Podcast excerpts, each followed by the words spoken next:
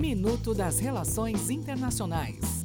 Olá, aqui é Daniel Araújo e essas são as notícias de hoje.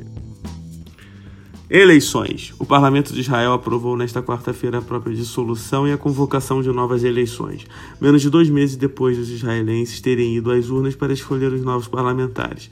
O primeiro-ministro Benjamin Netanyahu votou a favor da medida. Retaliações chinesas.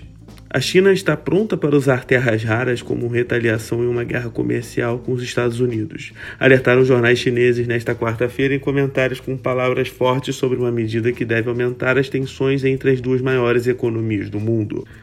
Venezuela. As conversas entre representantes de Nicolás Maduro e Juan Guaidó na Noruega terminaram sem um acordo, segundo o comunicado divulgado nesta quarta-feira pela presidência interina autoproclamada pela oposição. Delegações dos dois líderes estão na Noruega pela segunda vez em uma semana para conversas mediadas pelas autoridades norueguesas. Até o próximo minuto.